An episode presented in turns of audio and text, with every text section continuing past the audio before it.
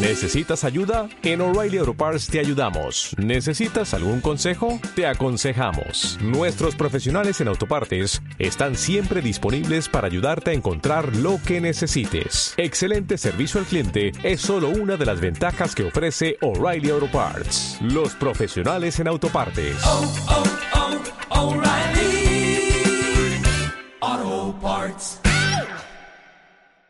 Banco Santander te ofrece Economía para Todos. En Es Radio, Economía para Todos con Carmen Tomás.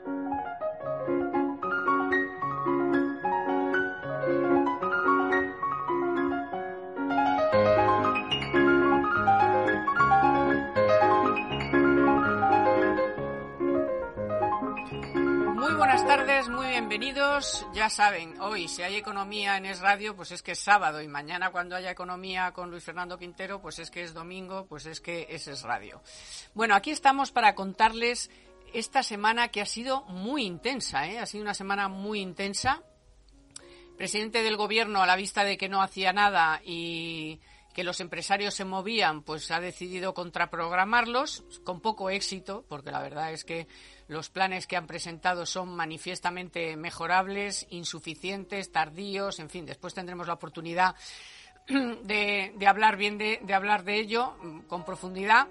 Y la otra cosa importante que ha pasado es la cumbre empresarial. Es algo inédito. Yo, yo no me acuerdo que se produjera una cumbre así en una semana. Más de 100 empresarios de todos los colores, de todos los tamaños, autónomos, de todos los sectores, pues que consiguieran eh, reunirse en un foro durante varios días.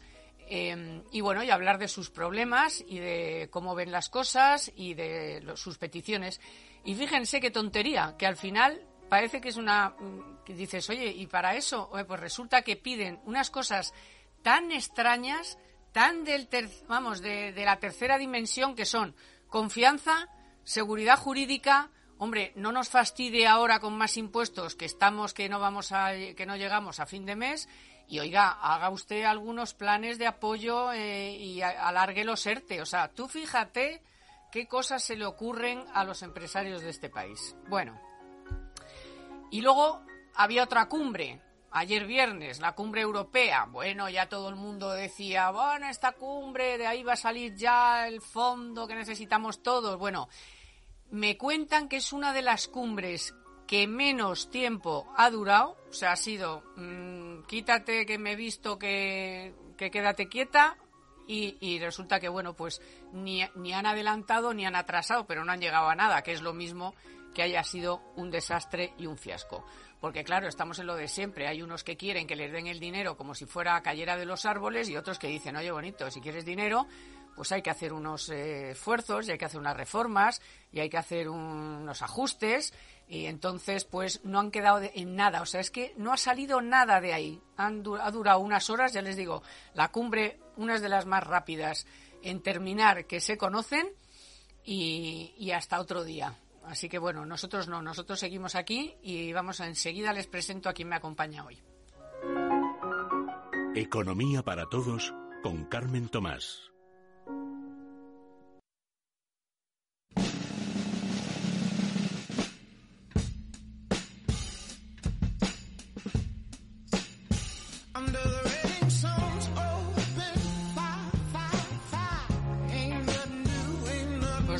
Minutos vamos a hablar con José Luis Feito, que es el presidente de la Comisión Económica y Financiera de la COE, y vamos a ver qué nos dice él de lo que ha pasado en esa cumbre de los entresijos, pero también de bueno pues de esos planes de Sánchez que eh, nada que ver con lo que los empresarios piden que ahora con también con el profesor Raga muy buenas tardes Pepe Muy bu- Raga muy buenas ¿Qué tardes, tal? Carmen, Y José con María, queridos y oyentes, muy con- buenas tardes. con José María Rotellar qué tal José María Buenas tardes, buenas tardes Bueno, a ambos y pues- a todos los oyentes. Luego vamos a enseguida vamos a hablar de esa cumbre, pero antes quiero que me deis vuestra opinión sobre algo que pasó ayer, que duró, ya te digo, menos que un suspiro.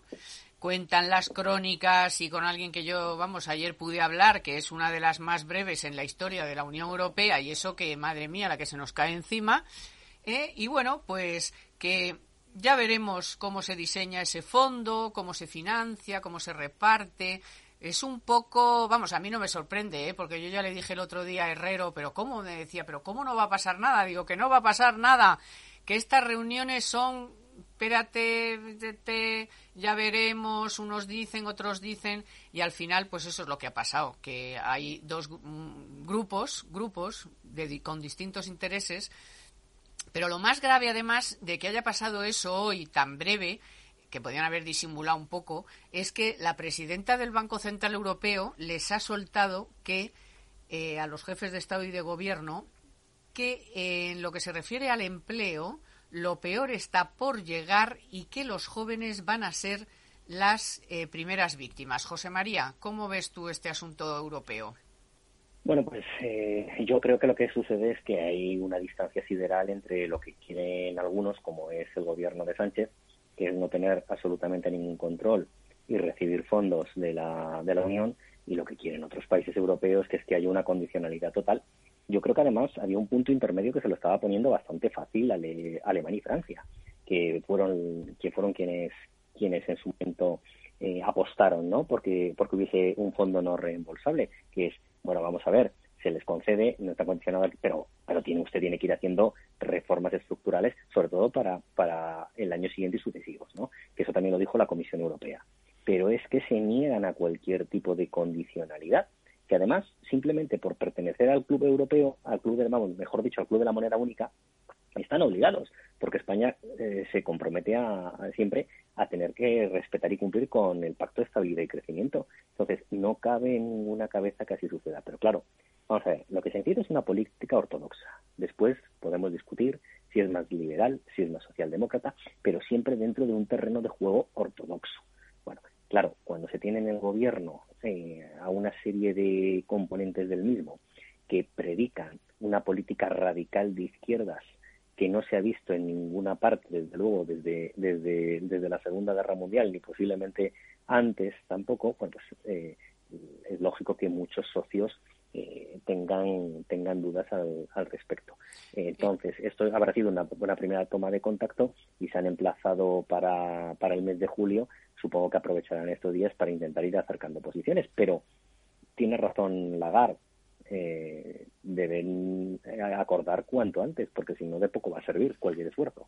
Raga, es que no se reúnen hasta mediados de julio. O sea, que es que la, tienen una prisa que no veas. Yo lo dejaría para septiembre. Suspendidos. Sí, hombre, los estudiantes están acostumbrados a que cuando no aprueban en junio vuelven en septiembre.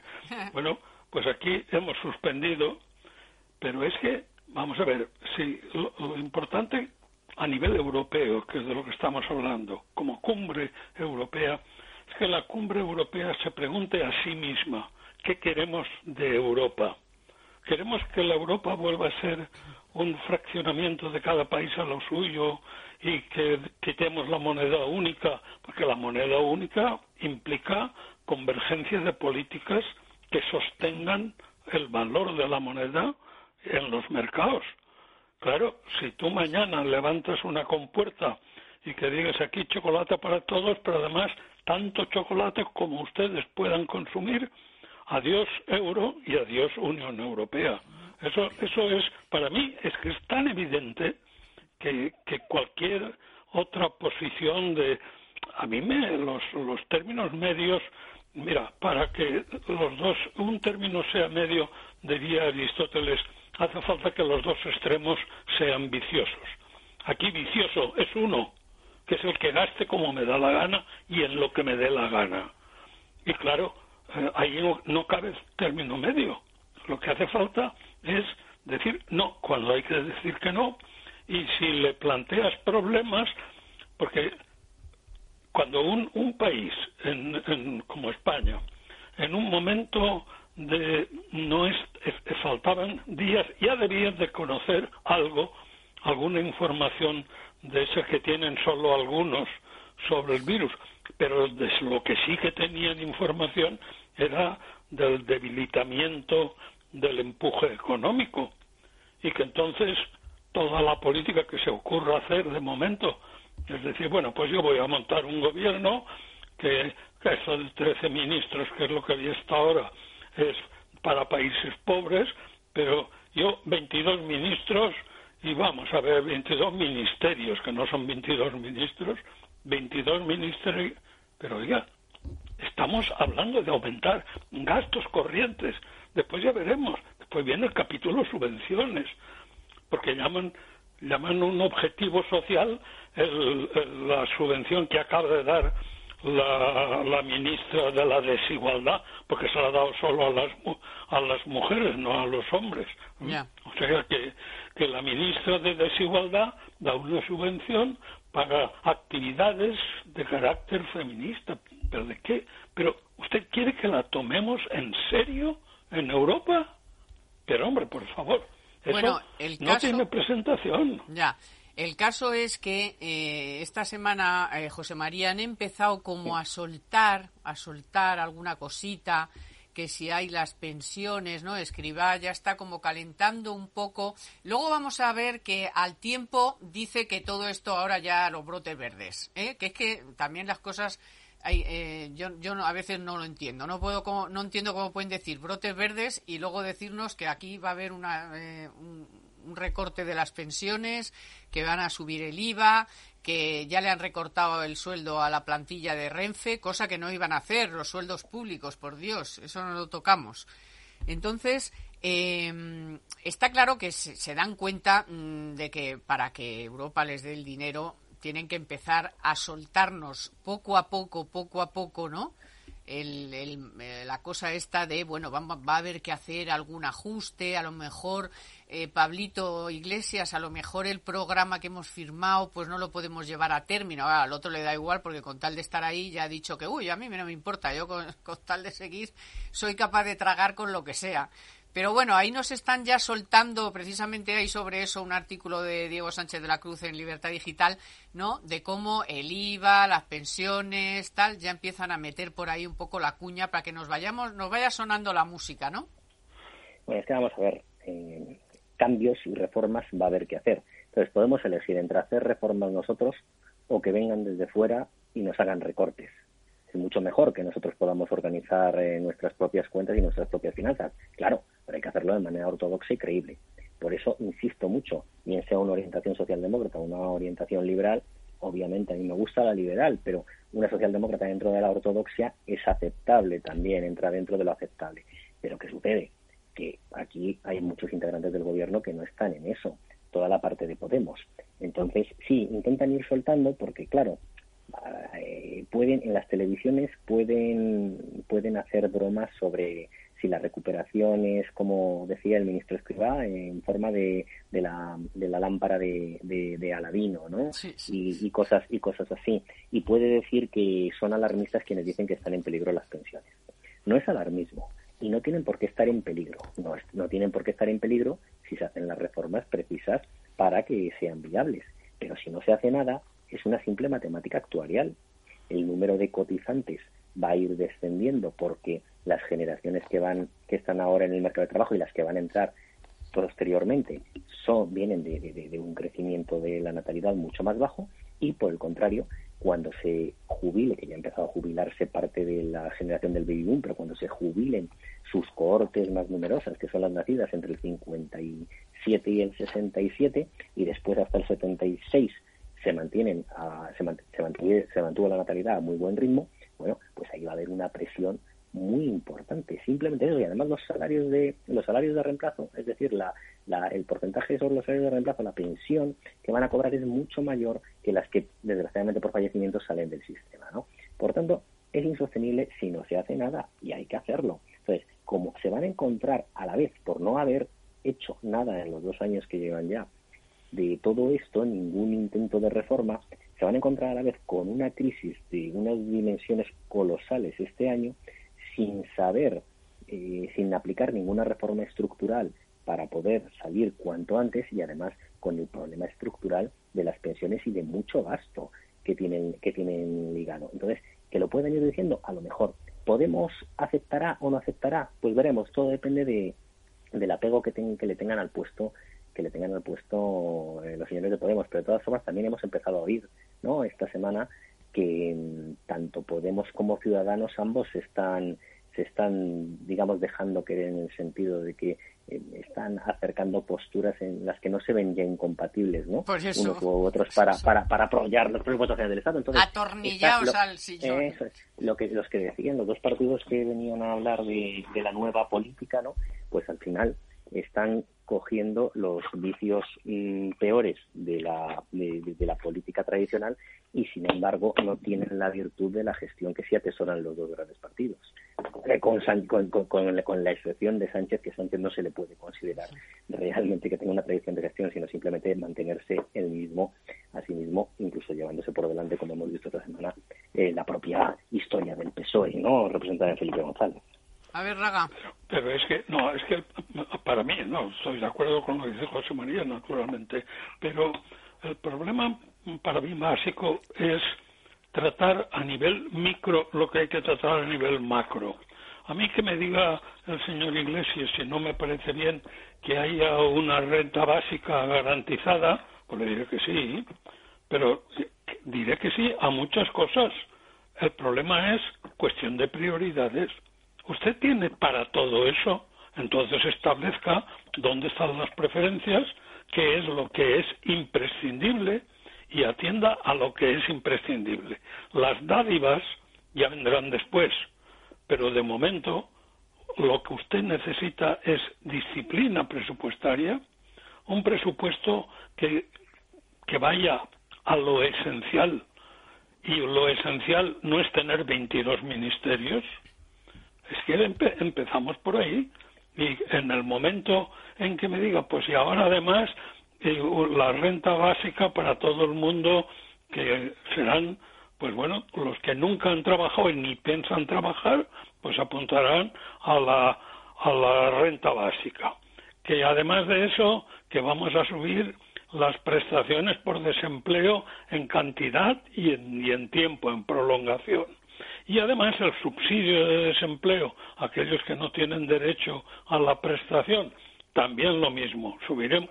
Bueno, pero vamos a ver, usted ha mirado su caja, usted está seguro que en la cartera lleva dinero para pagar todo eso, porque si no, vamos a ver, a mí me parece muy bien el, alguna medida, de- bueno, el planteamiento de los ERTES, pues era un planteamiento de, de, de, de que no se creara el pánico del sostenimiento del empleo que al menos a plazo, o sea, decir que, que mientras estemos cerrados, pero cuando reabramos, usted sabe que tiene su empleo aquí. Entonces, a, a mí todo eso me parece muy bien, pero usted sume y vea cuánto tiene para pagar todo eso. Y, si no tiene, lo que tiene que establecer son prioridades.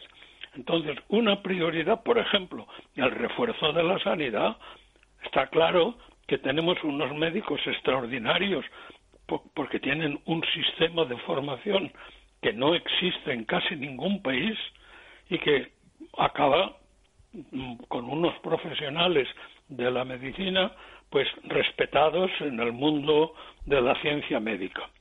Ahora, ¿Te preocupas por tu familia? Entonces, ¿por qué darles solo huevos ordinarios cuando pueden disfrutar de lo mejor? Eggland's Best, los únicos huevos con ese delicioso sabor fresco de granja, además de la mejor nutrición, como 6 veces más vitamina D, 10 veces más vitamina E y 25% menos de grasa saturada que los huevos regulares, además de muchos otros nutrientes importantes. Así que, dales los mejores huevos. Eggland's Best, mejor sabor, mejor nutrición, mejores huevos.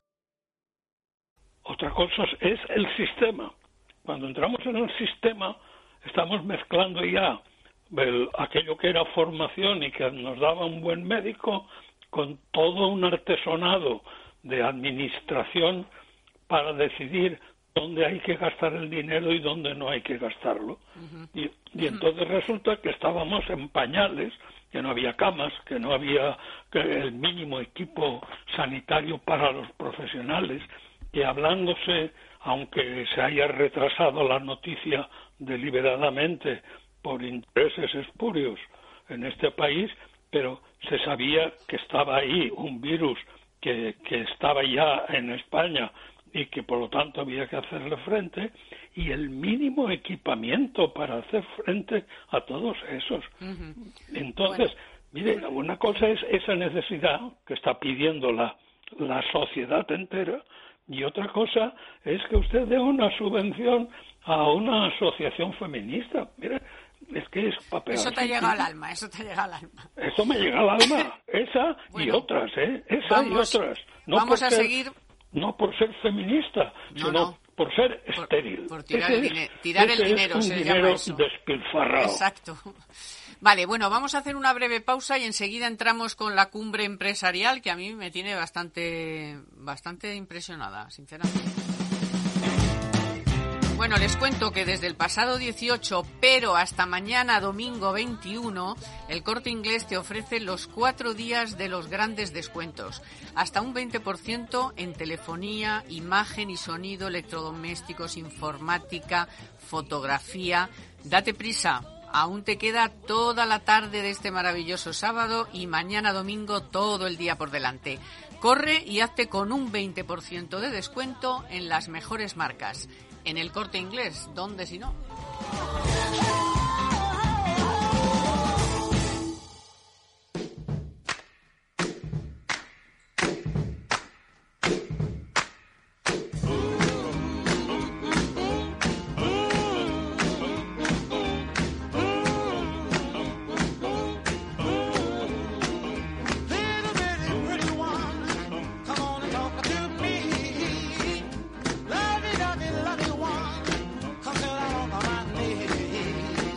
Bueno, en vista de que el gobierno eh, no tomaba ningún plan en serio con los sectores, dos, dos, hay muchos sectores fundamentales, pero básicamente la automoción y el turismo, visto que no hacían nada tampoco con el otros sectores también importantes, en general, digamos, con el sector servicios o particularmente pues con el turismo, con los hoteles, con los restaurantes, con, en fin, que no tomaban decisiones de ningún tipo, que no sabían si los ERTES eh, estaban ahí, están todavía dudando de si los adelantan, los, o sea, los, los retrasan hasta, hasta septiembre o no.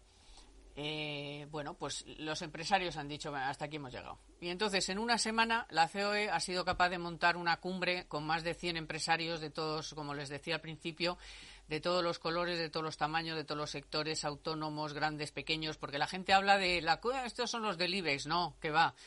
Había, mm, vamos, tres veces más de empresarios que no están en el IBEX, que por supuesto también estaban y dieron su opinión porque sí.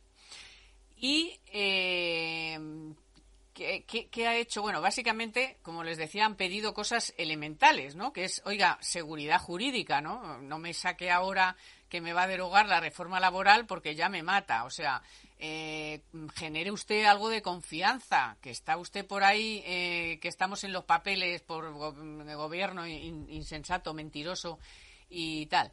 Y, hombre, no me suba los impuestos en este momento, que no parece lo más oportuno, y retrase los ERTE porque el turismo, por ejemplo, el los servicios y la venta de coches y todo, si es que, vamos a ver, si ha estado tres meses la economía parada, pues de repente no, se, no va a salir todo el mundo como Lázaro, levántate y anda, y todo el mundo a correr, y todo el mundo a gastar, y todo el mundo a cuando no sabe lo que va a pasar ni con él ni con su trabajo. Bueno, y en estas entonces, por el medio, dice Sánchez, anda, es verdad, si no he hecho nada. Bueno, pues voy a, presentar dos planes aquí en medio de la cumbre, un día martes uno, el jueves otro, a ver si despisto al personal.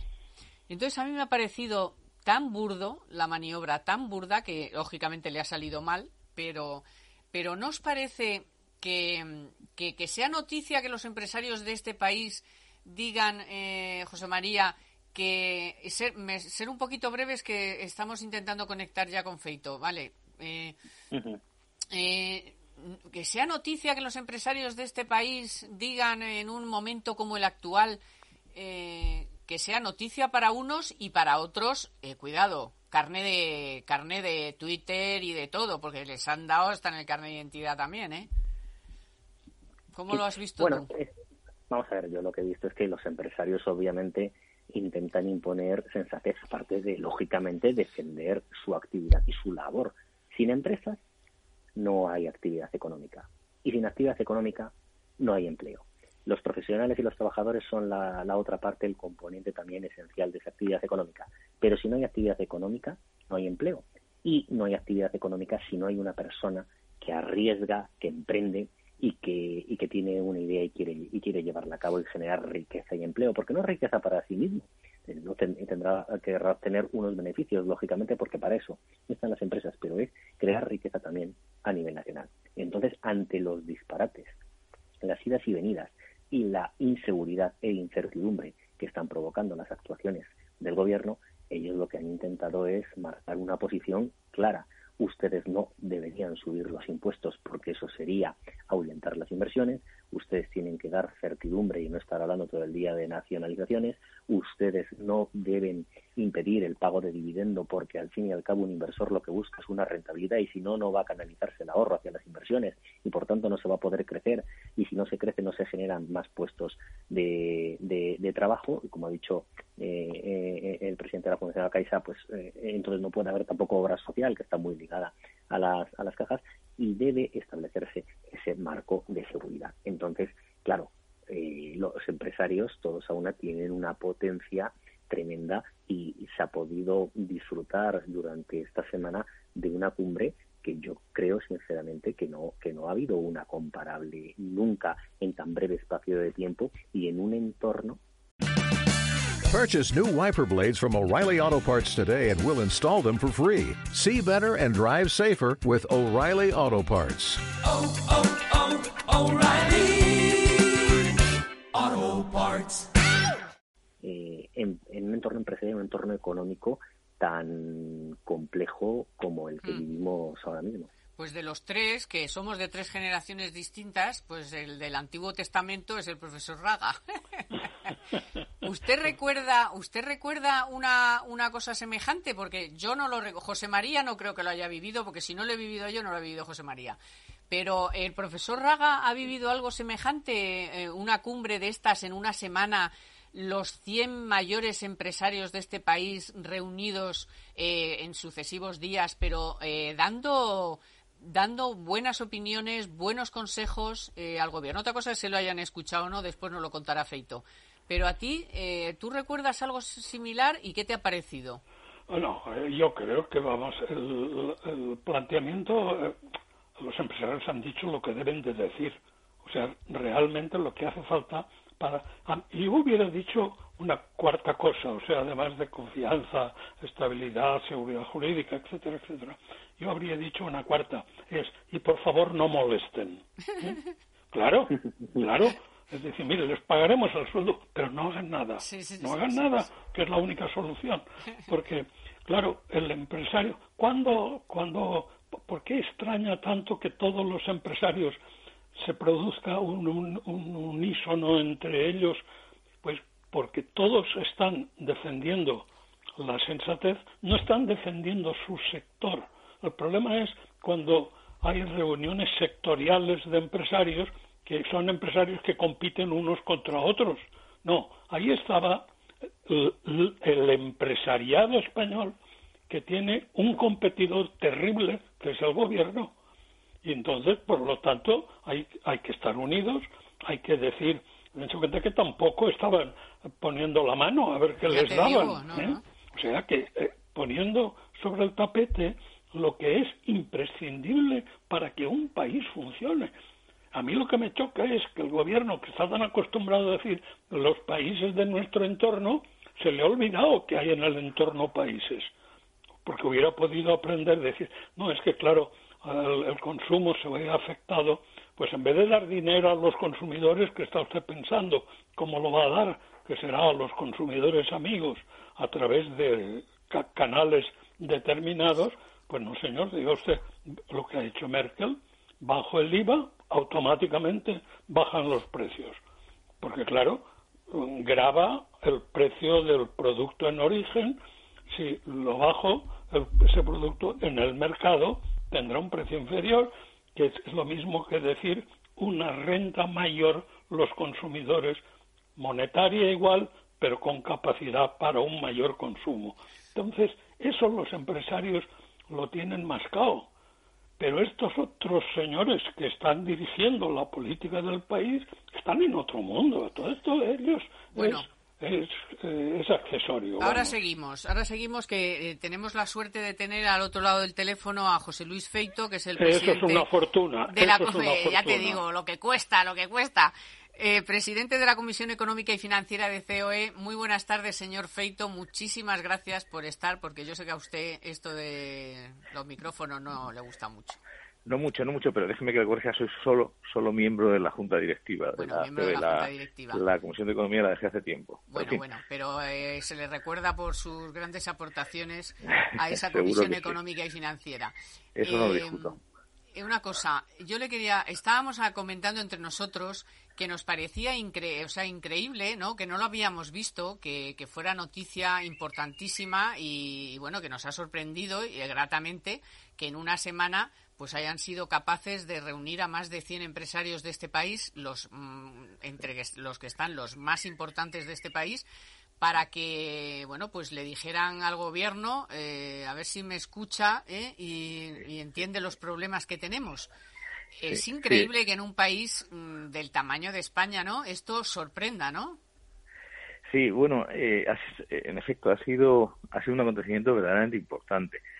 Para empezar, corrige una debilidad eh, que arrastraba la COE desde hace tiempo, desde la anterior crisis. En la anterior crisis, cuando hubo situaciones graves, muy graves, eh, se conformó el denominado Consejo para la Competitividad y entonces una disociación en el mundo empresarial entre eh, los miembros del Consejo y la COE, que supuestamente se quedó representando solo pues a, a la mediana empresa, porque las grandes empresas, eh, bueno, pues tomaron las riendas por su cuenta y a través de ese vehículo eh, defendían sus intereses. Ahora, es un hecho muy importante, esto demuestra también la gravedad de la situación, pues la COE ha vuelto un poco a sus orígenes, a ser el portavoz, el único portavoz de los empresarios y el único interlocutor del gobierno. Y solo por eso ya en efecto como bien dices habría que habría que realzar lo que lo que ha ocurrido que pone de relieve pues tanto la gravedad extraordinaria de la situación como la disposición de los empresarios porque la situación es muy grave a unirse y, y a Bueno, olvidar sobre cualquier todo, sobre todo, señor Feito, lo insólito que también resulta que las cosas más importantes que han pedido son obviedades del calibre de, por favor, seguridad jurídica, por favor, Sí, no es el sí. momento de subir los impuestos, por favor, Sí, genere usted confianza y, oiga, piense usted eh, un poquito más lo de los ERTE. O sea, que tampoco es que son cosas que digas, Dios mío, se les Bueno, ha bueno, ocurrido cu- aquí un... Cuidado, cuidado, son cosas desgraciadamente que hay que decirlas porque, Sí, sí, como bien dices, son obvias. Sí, sí, pero el, el, el problema quizá más grave, quizá más grave que tenemos en el país con este gobierno es que tienen puestos eh, clave, puestos esenciales, en el Ministerio de Trabajo, sin ir más lejos, a personas que no solo desconocen la, la realidad empresarial, esto también ha pasado en otros gobiernos, sino que son enemigos implacables del mundo de la empresa. Es decir, para, para una parte importante del gobierno, para una parte del gobierno, cualquier empresa que no sea pyme autónomo es una especie de, de ladrón de verdad. Es algo eh, negativo, exactamente, es algo que se aprovecha del, de los ciudadanos, que se aprovecha de los trabajadores y, en fin, eso es fruto de una ideología desgraciadamente corrompida intelectualmente y de una ignorancia supina del mundo de la empresa. Ese es un problema muy importante que ya que ya arrastrábamos en condiciones normales.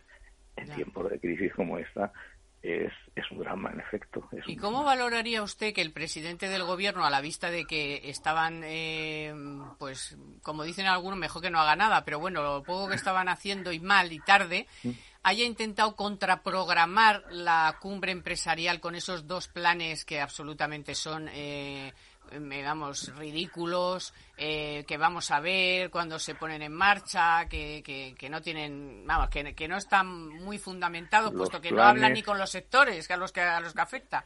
Los planes se refiere el del, El turismo y de- el automoción. No, bueno, bueno, eh, eh, vamos a ver, venían, venían desde hace ya tiempo en la en el diálogo entre, entre la CEO y el gobierno ya se puso de manifiesto la debilidad especialmente acusada de estos dos sectores, del turismo y de automoción. Y desde el primer momento, desde el primer momento de febrero, eh, que se empezó a notar la debilidad y ya desde marzo, de que empezó el confinamiento, se pusieron sobre la mesa del gobierno toda una serie de planes de rescate, en muchos casos de ayuda. Es decir, que esto, esta información, eh, estas propuestas y propuestas lógicamente mucho más importantes que las que el gobierno finalmente ha adoptado las tengo que mesa. Yo no sé en qué medida lo he puesto para contraprogramar o sencillamente porque la situación de estos sectores es verdaderamente agónica. No, no lo sé, no. Fíjese, fíjese lo que digo. ¡Qué casualidad! No, no, sí, sí, sí, no, Anda que no ha no, tenido no, tiempo. no se, no se preocupe que no voy yo a defender a, a eso. No, lo que le quiero decir es que han ocurrido dos acontecimientos también muy importantes en estas últimas semanas, que quizá debido a la pandemia han pasado desapercibidos. Uno es el abandono de Nissan. Mm. El abandono de Nissan tiene su raíz en muchas fuerzas. Una de ellas, no la única, el tener una ministra completamente hostil a la industria del automóvil, como la ministra de Medio Ambiente. Bueno, y ahora vicepresidenta. Aquello le puedo decir que hizo mucho, mucho daño a la inversión extranjera en automóvil en España. La actitud y los vaivenes de esta ministra en relación con el automóvil. Eh, Y, y con bueno, el turismo ya ni le cuento entonces, si es esa- un sectorcillo, un sectorcillo que no apoya, no, claro, no entonces aporta fíjese nada. Usted, fíjese usted exactamente la situación del ah, sector automóvil, del sector turismo en los últimos días, las últimas semanas, pero los últimos días ha sido especialmente grave. Entonces el gobierno, yo creo que está obligado a hacer algo en cuanto a la cumbre. En cuanto a la cumbre, en cuanto a las manifestaciones de los empresarios más importantes de ese país y algunos de los más importantes del mundo. Porque España, a pesar de que no, de que no es Alemania, de que no es Francia, eh, a pesar de su tamaño, tiene un número de multinacionales, de grandes empresas, que no es normal para un país del tamaño económico de España. Manera que España cuenta con un plantel de empresarios que se que se que se, que se, que se Y- reúnen con los más grandes del mundo. Ya. ¿A usted no le duele que teniendo esa clase empresarial con eh, estos días reunidos todos, eh, que tenga que montar el presidente un comité de expertos, que no sabemos nada más que dos o tres nombres, que la señora Calviño monte otro comité de expertos, que el señor Redondo con otro comité de Sí, sí, sí, sí. expertos, Y pero ¿qué es uno- esto? Y, y entre ellos andan Y entre ellos andan a la peleados. Eh, sí, eh, pero mire, Es un poco dramático, eh, ¿no? Pues mire, déjeme, déjeme le diga. Lo que me extraña y lo que no creo que tardemos mucho es ah, en encontrarnos voces gubernamentales, porque este es un gobierno, ah, este es un gobierno de, de ideologías justapuestas. Este es un gobierno, son dos gobiernos justapuestos. Ya ve usted lo vamos a encontrar-. Ya nos hemos encontrado una declaración diciendo que eh, el gobierno no va a seguir los dictados del IBEX. Es decir, críticas feroces a los planteamientos empresariales por el mero hecho de serlo, por el hecho de venir donde vienen, aunque aunque muchos planteamientos coincidieran con los del gobierno, por el mero hecho de que vengan del mundo empresarial, yo estoy convencido que van a ser denostados, van a ser desgraciadamente deslegitimados y lo que más importante, desoídos. Entonces, estamos en esas circunstancias. Estamos en un gobierno, bueno, que ya en tiempos normales, pues, pues desgraciadamente no es lo mejor, ah, no es la mejor ideología para un país, eh, pero es que en tiempos como los que vivimos, el Ya. diario económico mm, es muy preocupante. Ahora hay le que, voy a preguntar, hay que, sí. hay que vencerlo, hay que desterrarlo, porque Sí. si no, no, no podremos recuperarnos de esta crisis. So- sobre lo que ha dicho una parte de este gobierno, no entre en Twitter porque vomitaría. Pero bueno, dicho eso, como usted, como... Bueno, son dos gobiernos los que está puesto, son dos gobiernos que está puesto, sí. Sí, ¿sabes? bueno, y, no sabemos dónde eh, la cabeza del gobierno se decanta, a veces por un lado y a veces Eh, por otro. Sí, bueno, casi siempre para un lado. Sí, Eh, tiene usted razón. Totalmente bueno, de acuerdo. Para, para acabar, que no le quiero entretener más hoy No, se sábado, que se estará usted con su familia.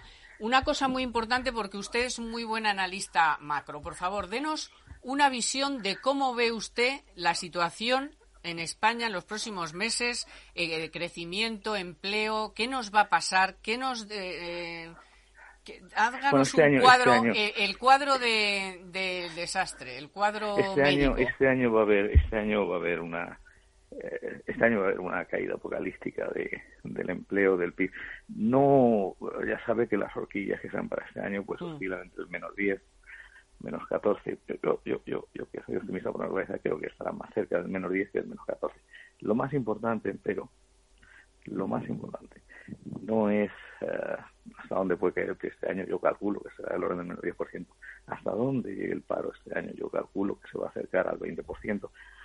Hasta dónde llegue el déficit público, hasta dónde llegue la deuda pública este año. Lo más importante, lo más importante es las expectativas de los agentes económicos para el año 2021 y 2022.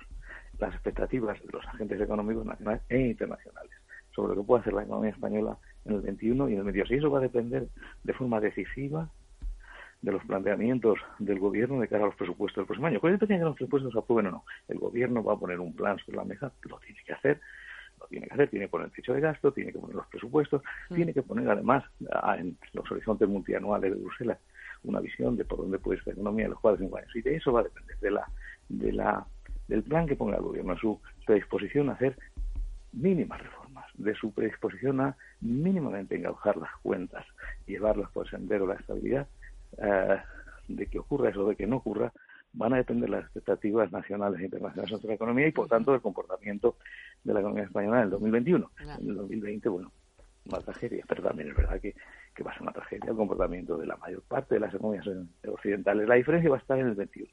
Ya. Lo de la, lámpara más de, radical, lo, más de, importante. lo de la lámpara de Aladino no lo ve usted muy claro, ¿no? Lo de la salida Eh, en ¿a qué se lámpara de? Aladino. Podría ocurrir, podría ocurrir. No, pues, puede, puede, no, no, yo no descarto, no, no, podría. Se le ha acabado el aceite a la lámpara.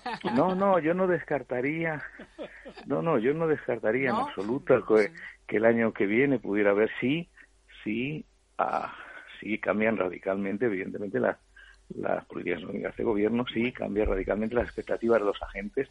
Por ejemplo, imagínese que, que en un momento determinado, a final de año, se pueden descontar unas elecciones donde podría haber un cambio de política económica, incluso sin cambios de, de gobierno necesariamente, podría haber también cambios en las coaliciones. No, no, no, yo no, no, no, no, no, no, no descartaría. Por otro lado, por otro lado está el factor decisivo de, de la evolución de, de la pandemia y sus Claro. tratamientos. Podría ocurrir que hubiera tratamientos muy eficaces antes de tiempo, podría ocurrir que hubiera vacunas muy eficaces y producidas masivamente antes de tiempo.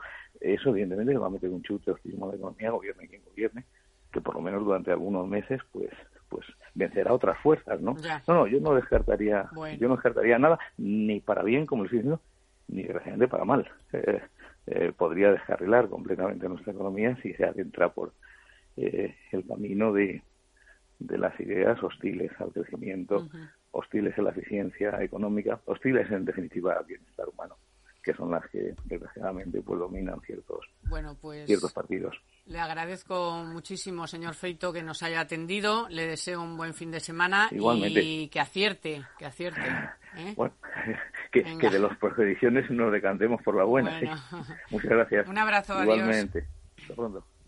En Economía para Todos, la noticia de la semana con Telefónica. A partir de mañana, 21 de junio, con el fin del estado de alarma, los funcionarios de la Administración General del Estado van a poder acogerse a cuatro días de teletrabajo y uno presencial para cuidado de menores de 14 años y personas dependientes a su cargo. El acuerdo ha sido alcanzado con el sindicato mayoritario de la función pública CESIF, que ha explicado que esta decisión será voluntaria y reversible. En Economía para Todos, la noticia de la semana con Telefónica.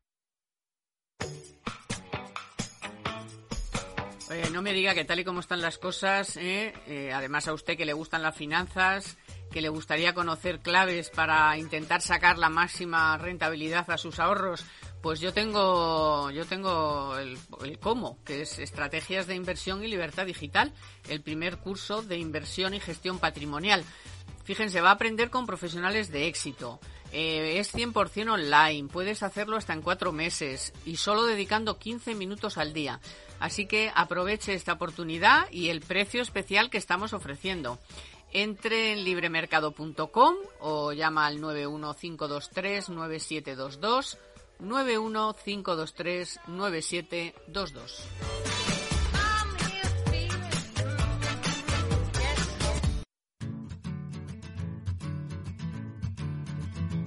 Os voy a hablar de la chica de anoche.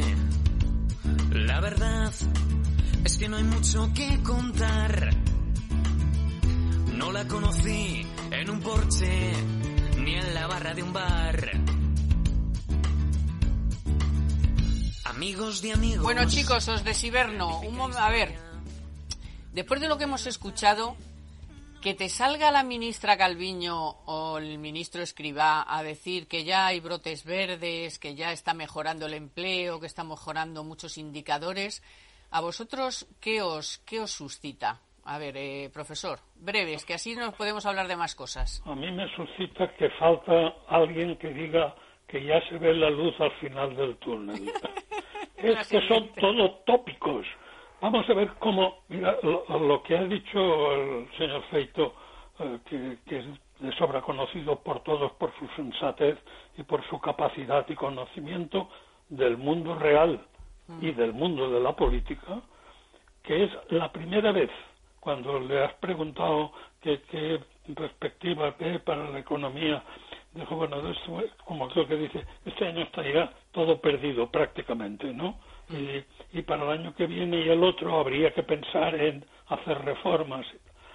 El Banco de España, por primera vez, al menos desde el Antiguo Testamento al que pertenezco, ¿eh? ¿eh? por primera vez en el Boletín Económico de enero, que siempre dedica un, un pasaje importante, un, un, un, punto a establecer cuáles son las perspectivas que se, que se calculan eh, en la economía española, en este caso, en el boletín de enero, que es el último publicado, eh, se ha excusado diciendo que dados los niveles de incertidumbre en esto que siempre hacemos de las proyecciones macroeconómicas, no se va a hacer en este momento en el boletín económico que sería habitual. ¿Por qué? Bueno, eso el, político no lo haría en la vida. Eso lo hace un órgano responsable que hace una publicación que no quiere que se la echen en la cara cuando sea falso todo lo que esté diciendo. Entonces, valora de tal naturaleza la incertidumbre, el no saber por dónde va este gobierno que condiciona toda la vida, porque lo que sí que hemos aprendido del gobierno, yo no el artículo de ayer mío en Libertad Digital, sino el de la semana anterior, decía que lo que más me preocupa es que nos acostumbremos a que es normal que todo el mundo nos, nos mande lo que tenemos que hacer y que si yo quiero andar, puedo andar de 7 a 8, pero además un máximo de un kilómetro de distancia de mi casa. Pero y esto es, de hecho, lo que le están llamando la nueva normalidad, que es la anormalidad. Mientras la anormalidad sea lo normal, no hay nada que hacer. Ya. Nadie toma una decisión. ¿Y tú, José María, crees que es suficiente, eh, como ha dicho Escribá, oye, es que un tercio de los empleos perdidos en el confinamiento, recuerdo que fueron 950.000, eh, bueno, pues ya se han puesto en marcha. Hombre, después de tres meses de hibernación, si no se ponen 200.000 empleos encima de la mesa, pero, ¿de qué estamos hablando? O sea, ¿a qué crees que juegan dos personas tan sensatas? Bueno, también decíamos que eran Solves y Salgado, las sensatos del claro, gobierno. Claro, ¿eh? claro, claro. Y, y, y, tú, ¿a qué achacas que justo estas dos personas, eh, Escribá y Calviño, vengan esta semana a soltarnos este, este, esta cosa de, de los brotes verdes y que el empleo está en marcha y todo en marcha? Bueno, yo creo que tiene una componente política que es intentar hacer ver que las cosas no van a ir tan mal y otra componente política pero en clave interna, es decir, dirigida quizás hacia sus eh, compañeros de los que son antagonistas en el gobierno, especialmente Podemos y quizás incluso el propio presidente Sánchez. Es decir, nos estamos empezando a recuperar porque no tocamos nada ahora mismo para empeorarlo. Si se empeora, esto se puede esto se puede frenar. Lo que pasa es que quizás esto sea una, una segunda lectura que no sé si si ellos a lo mejor se van a poder enterar los, los otros miembros del gabinete. Pero no. pero pero de todas formas yo estoy con estoy completamente de acuerdo con lo que ha dicho José Luis Feito, Feito y yo lo, he mantenido así también. O sea, 2020 siendo grave y siendo muy brusca la caída no es eh, la, no es el dato esencial. O sea, es terrible, será un drama, pero lo importante es qué se va a hacer, qué se ha hecho y qué se va a hacer en este 2020 para intentar tener una recuperación lo más sólida, robusta y rápida posible. Y en eso va a estar la diferencia, porque eso va a dictar qué es lo que va a suceder en 2021, 2022 y años siguientes. Si las cosas se hacen bien, ya se han empezado a hacer mal, desgraciadamente, en España, pero si se rectificase se hiciese bien, hubiese unos presupuestos ortodoxos, hubiese una política económica ortodoxa, se eh, realizasen reformas estructurales y las cuentas se fuesen equilibrando, entonces la recuperación puede ser mucho más sólida. Si logramos que las empresas se mantengan en pie, eh, sería mucho más rápida también y el empleo se recuperaría de una manera más vigorosa. Pero eso ¿Qué es mucho sucede? Pedir, eso es mucho pedir a este gobierno, ¿no? Bueno, bueno, pero pero pero eso eh, pero pero eso es lo que lo que podría pasar si fuese así. Entonces eh, re- recuperaremos más pronto que tarde esa actividad económica y esos niveles de empleo que había y la prosperidad. Ahora, si no se hace nada, la recuperación será mucho más lenta. Y si además se toman medidas en la dirección equivocada, pues entonces lo que podemos entrar es en una etapa de, de amplio estancamiento desde niveles en la- en- a los cuales hemos llegado empobreciendo. Y ahí va a estar la clave. Por Yo creo ejemplo, que por ejemplo, eh, José María, ¿no os suena raro que la semana que viene que tendría que estar ya eh, Calviño en la carrera por la por el no el presidente del gobierno haber dicho algo ponerla en, en su lugar eh, en realidad puede ser que no tenga muchas ganas porque eso supondrá eh, tener mucho más claro que tiene que decirle a Podemos que se olvide de, de muchas cosas, con lo cual, pues a lo mejor se tiene que olvidar de la Moncloa también. ¿Cómo lo veis? Pero Sánchez debería, debería sopesar si lo que quiere es permanecer en el medio y largo plazo o si simplemente quiere comprar algo más de tiempo, ¿no?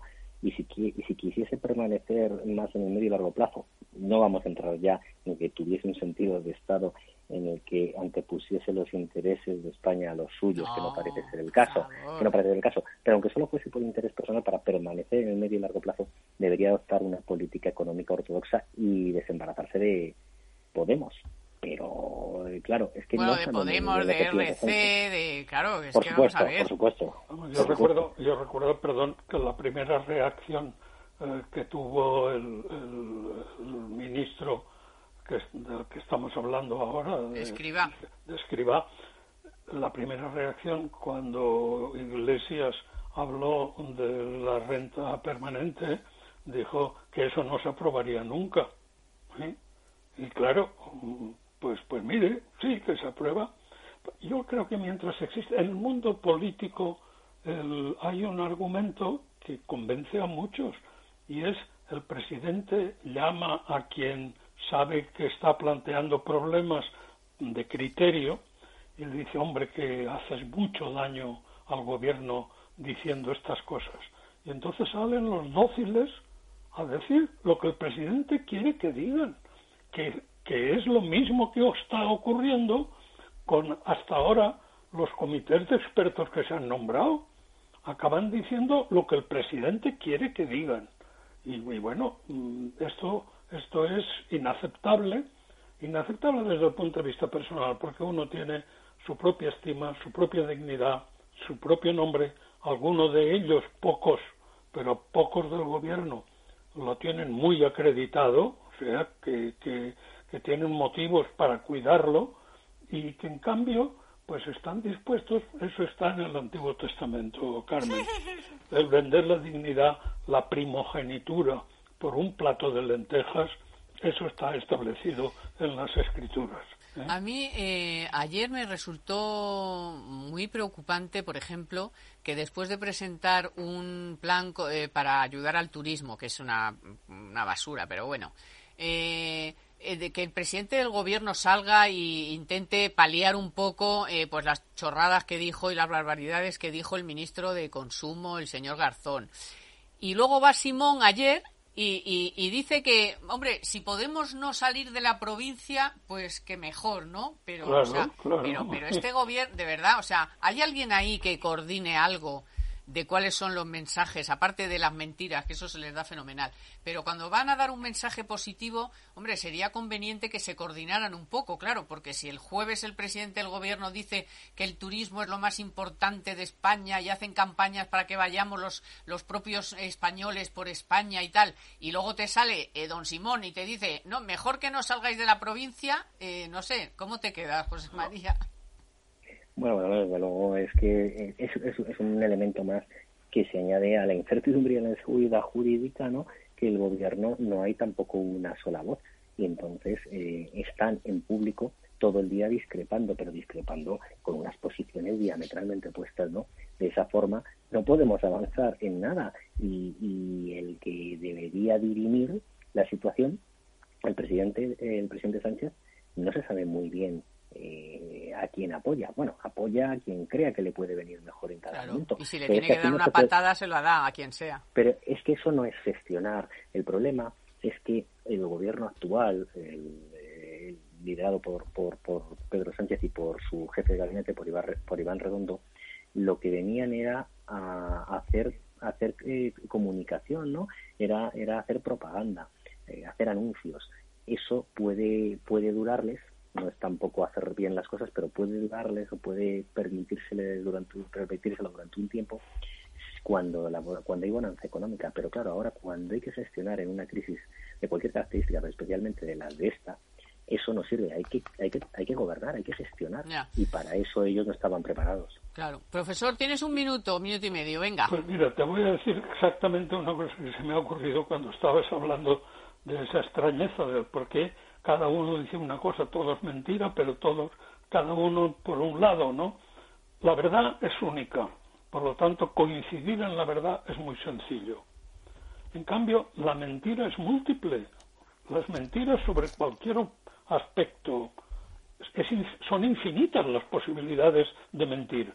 Con lo cual es lógico que si cada uno mm, está dispuesto a no decir la verdad, porque eso es lo que está primando, no digamos la verdad, pues entonces las alternativas para la mentira son muchos más que los miembros Hombre. del gobierno. O sea que, que Fíjate, ahí- Ábalos dio 12 versiones sobre claro, su de ahí encuentro viene con el Telcel. desastre, el 12, desastre 12. informativo. ¿eh? 12 y las que quedan. Que sí, que sí. Bueno, eh, se nos acaba el tiempo. Muchísimas gracias, José María y Raga. Que tengáis un buen fin de Muchas semana. gracias, buen fin de semana Igualmente, a todos. Exacto. gracias. Y eh, una adiós a los dos. Os quiero decir una cosa. eh, los que habéis escuchado el programa entero, chao. Si lo queréis volver a escuchar y decirle a quien no lo haya podido escuchar, pues eh, si no, eh, nos, tienes, nos puedes seguir en directo, en podcast o en audio online, estés donde estés, de la mano de Banco Santander. Y muchísimas gracias, Víctor San Román y Laura Pons y Naya Pertusa, que también está aquí echando el callo. Y les deseo que pasen un buen fin de semana, que va a hacer un calor que te pasas, ya hoy está haciendo calor, pero no importa, porque hemos estado tan encerrados que ahora nos viene bien dar unos paseitos. Y les espero el próximo sábado, ¿eh? Aquí. Muchísimas gracias por su confianza. Economía para todos con Carmen Tomás. Banco Santander te ha ofrecido Economía para todos.